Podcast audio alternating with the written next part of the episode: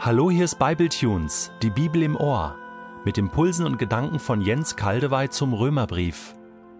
Ich lese in der neuen Genfer Übersetzung Römer 16, die Verse 25 bis 27.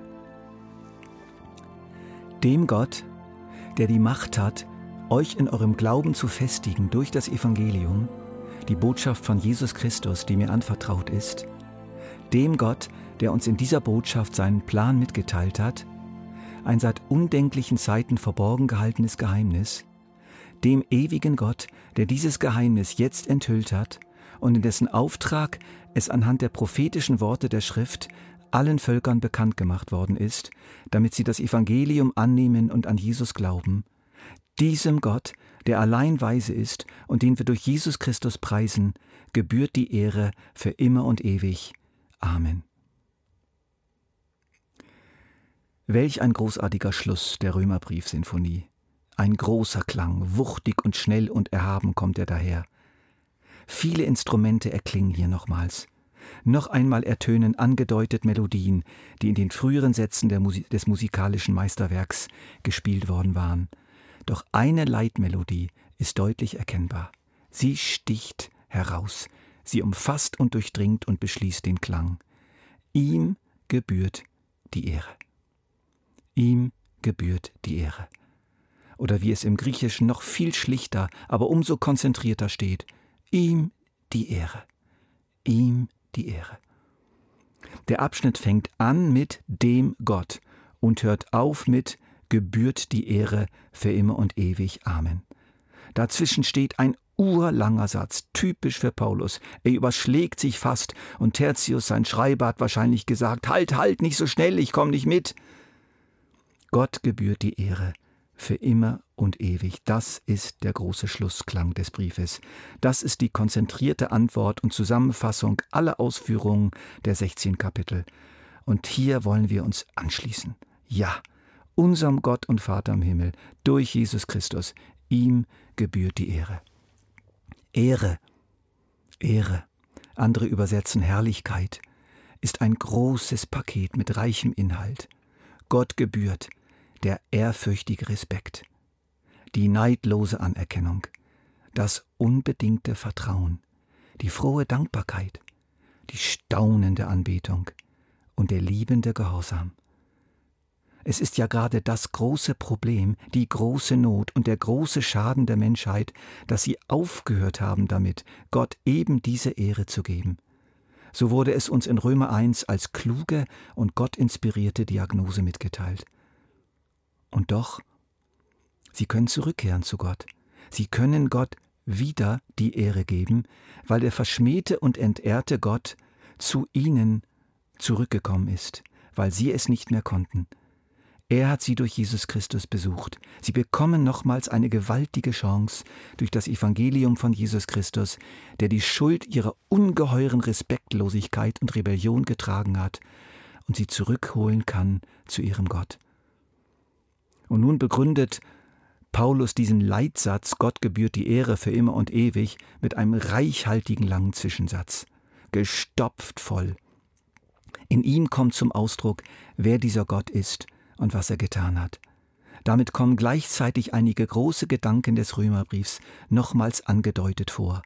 Alle Melodien werden sozusagen nochmal kurz angespielt. Es ist der Gott, der die Macht hat, uns zu befestigen, heißt es zuerst. Hier wird die vorher im Brief verkündigte Wahrheit gespielt, der Gerechte wird aus Glauben leben.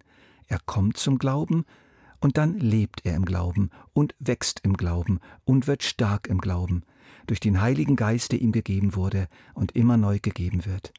Gott, dir sei die Ehre, weil du mich einerseits in ein Leben mit dir gerufen hast, aber mich dann auch darin erhältst und befestigst. Dann beschreibt Paulus, dass Gott seinen Plan der Erlösung, die Sendung seines Sohnes schon von Urzeiten her gemacht hat und dann konsequent durchgezogen hat. Vor den Menschen lange Zeit verborgen. Ein Geheimnis, angedeutet und vorbereitet in vielen Geschichten und Worten der hebräischen alten Schriften. Dann verwirklichte Gott diesen Plan, enthüllte ihn, erklärte ihn, machte ihn den Menschen bekannt im Evangelium, der frohen Botschaft von Jesus Christus. Warum? Wozu? Paulus schreibt, damit sie das Evangelium annehmen und an Jesus glauben. So umschreibt die neue Genfer Übersetzung die Worte, die im Originaltext stehen. Da heißt es nämlich nur zum Glaubensgehorsam oder zum Gehorsam des Glaubens. Hier findet sich ein weiterer roter Faden des Römerbriefs. Gott will Glaubensgehorsam. Das ist der Glaube, der zum Gehorsam führt, und es ist der Gehorsam, der aus dem Glauben kommt. Ein vertrauensvoller, dankbarer, liebender Gehorsam. Es ist der Gehorsam eines geliebten Kindes im Vaterhaus. Ich beziehe das ganz persönlich auf mich. Von langer Hand hat Gott mein Heil, meine Erlösung vorbereitet und viel dabei investiert. Dann hat er sich eines Tages bei mir gemeldet durch seine Boten und hat mir seinen Plan erklärt und mir sein Heil angeboten. Gott, dir sei die Ehre dafür, dass du dich bei mir, bei uns gemeldet hast und uns das enthüllt hast, woran du seit Urzeiten mit Liebe und Leidenschaft gearbeitet hast. Wie ein Künstler, der nach vielen Jahren harter und hingebungsvoller Arbeit an seinem Kunstwerk es schließlich enthüllt. Jesus Christus, das einmalige, gewaltige, lebensspendende, wunderschöne Kunstwerk Gottes. Paulus ist noch nicht fertig. Er fügt noch eine weitere Begründung an, warum Gott alle Ehre gebührt. Es ist nämlich der Gott, der allein weise ist. Es ist nicht nur der Gott, der allein gut ist, wie Jesus es verkündigt hat, sondern der auch allein weise ist. Der Römerbrief ist so etwas wie ein kleiner Spiegel der Weisheit Gottes. Er fängt etwas auf von der Weisheit Gottes. Es ist eine Weisheit, die den Menschen zwar oft als Torheit erscheint. Das Wort vom Kreuz ist ein Blödsinn für die, die verloren gehen, sagt Paulus im Korintherbrief zu eben der Gemeinde, in deren Mitte er sich jetzt befindet, bei der Abfassung des Römerbriefs. Es ist aber eine Weisheit, welche die Tiefe der menschlichen Not wirklich kennt welche die richtige Diagnose gestellt und die richtige Therapie entwickelt hat. Es ist eine Weisheit, die alles erkennt und die alles berücksichtigt und einrechnet. Es ist eine Weisheit, die unendlich weit vorausdenken kann, unendlich weiter als die klügsten Schachspieler dieser Welt. Und es ist eine Weisheit, der es nicht um den eigenen Gewinn geht, wer ist schlauer und gewinnt, sondern der es um den Gewinn der Menschen geht. Wie kann ich das Beste und Größte für meine Geschöpfe herausholen. Es ist also eine umfassende und gerechte und liebende Weisheit.